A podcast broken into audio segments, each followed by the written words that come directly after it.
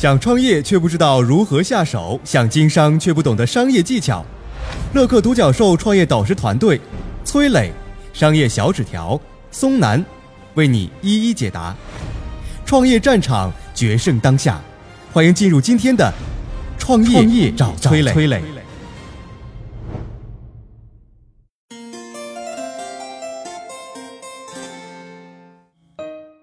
前段时间，星巴克一口气推出了八款夏日新品，配套推出的还有高颜值、可重复利用二十次的杯子，并且有门店还可以免费送杯子。星爸爸免费杯背后有何秘密呢？有请崔磊。星巴克啊，最近推出了高颜值、可以重复利用二十次的杯子，这个杯子又让星巴克火了一把。你说星巴克个卖咖啡的，为什么不好好做咖啡，非要整各种各样的杯子呢？啊，我讲讲这个背后啊，它利用一个心理学效应，叫做鸟笼效应。什么意思呢？话说，在一九零七年的时候，有个叫詹姆斯的心理学家从哈佛大学退休了。有一天啊，这个詹姆斯跟好朋友打赌，他告诉朋友说啊，我有个办法，一定会让你过不了多久就想养一只鸟。朋友听完之后压根儿就不信啊，他说我从来没想过养鸟，难道你还能改变我的想法不成？所以你肯定得输。啊，没过几天啊，朋友过生日，詹姆斯送上了一份礼物，什么呢？一只精致漂亮的鸟笼。朋友看出了他的用意，就笑着说：“你这个糟老头，坏得很呐，你啊，是吧？就算你给我送鸟笼，我还是不会养鸟，我就把它当做装饰品摆在家里，哎，还挺美的。你看，这次打赌，你肯定输定了啊！可是呢，以后只要这位朋友家里来了客人，看到空荡荡的鸟笼，就会问他说：‘哎，你养的鸟是飞走了还是死了？’他只能一遍一遍的给别人解释啊，我这个不是养鸟，我跟别人打赌啊。客人一听说啊，原来这个鸟笼是别人送的礼物啊。”啊，嗯，原来是这么回事。那行吧，又有客人来问了，说：“哎，这鸟到底是这个飞了还是死了？”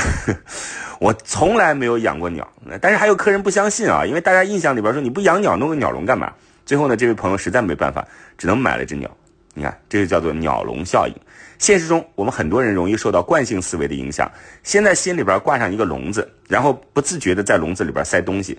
这下你应该明白了，星巴克为什么要整很多很多的杯子啊？前段时间猫爪杯，然后樱花杯，这又什么高颜值的可利用二十次的呃环保杯，所以所以它的杯子是什么？就是个鸟笼，利用杯子的高颜值来吸引你不断的尝试它的这个咖啡饮品。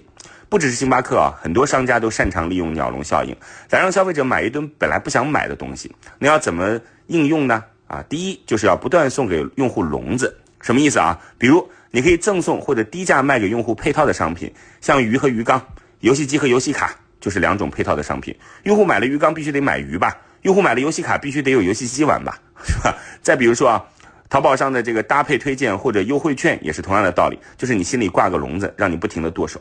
第二啊，就是你送给用户的笼子，一定要让他充分感受到价值感，尤其是像配套商品之间的价值不能相差太大。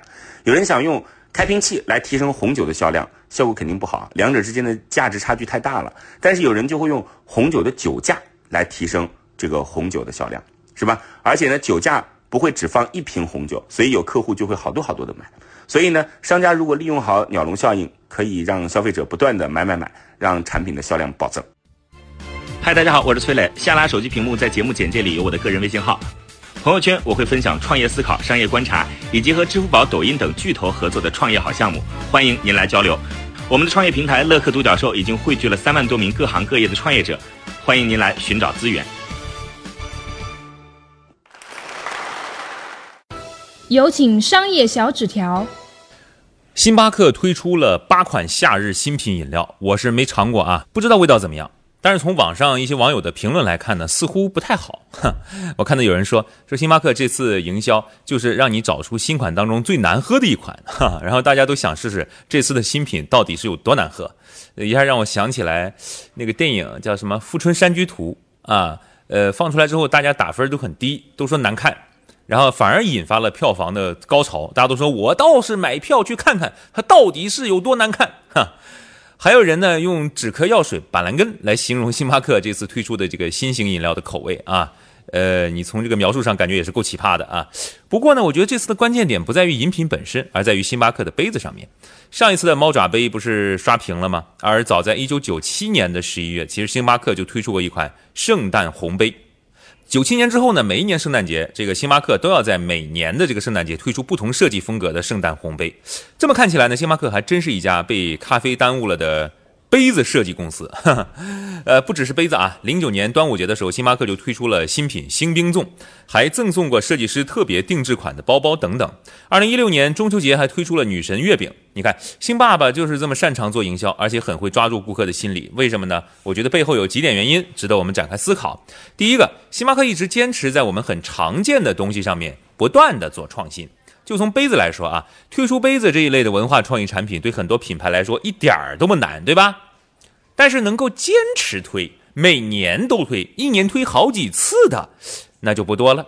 那人星巴克就是把看上去不难的事儿做到极致，所以慢慢产生了口碑，才有了让大家对于高颜值杯子的一种期待，或者说养成了一种追求这种呃新杯子的习惯。所以每次一推出，都会引起相当广泛的传播。这个第一点归纳为坚持。啊，简单的事情坚持做。第二，用固定的动作持续的给消费者讲故事，这背后的传播学的规律就是重复。比如说，知名的脑白金广告重复了二十多年，已经形成了国民记忆当中的一部分了。这就是重复的力量。呃，什么叫重复的多呢？就是他的词儿，你就看每年春晚是不是能上小品，对吧？冯巩当年就上了叫什么收礼只收哎嘿呃搓澡巾，对吧？大家都知道他在说说脑白金，对吧？就你这个流行语如果能够流行到上春晚的地步，那说明你基本上就成功了。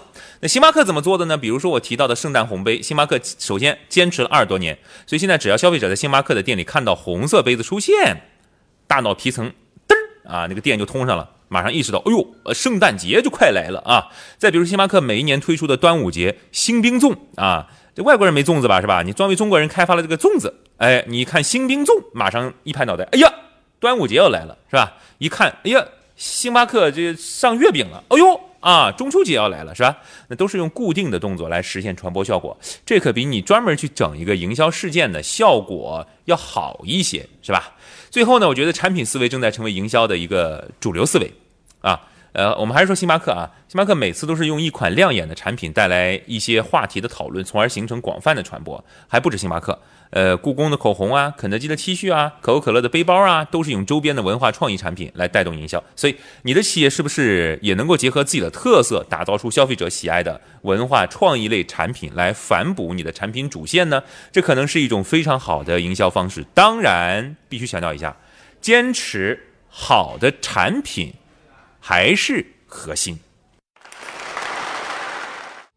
我曾经呢跟很多创业者沟通过，发现创业者最大的痛点就是缺少资源、缺少链接。于是呢，我们创立了创业者社群“乐客独角兽”，现在啊已经有三万多人了。有人在这找到了创业机会，找到了客户、渠道商、投资人。下拉手机屏幕，在节目简介里边有我的个人微信号，我在社群等你。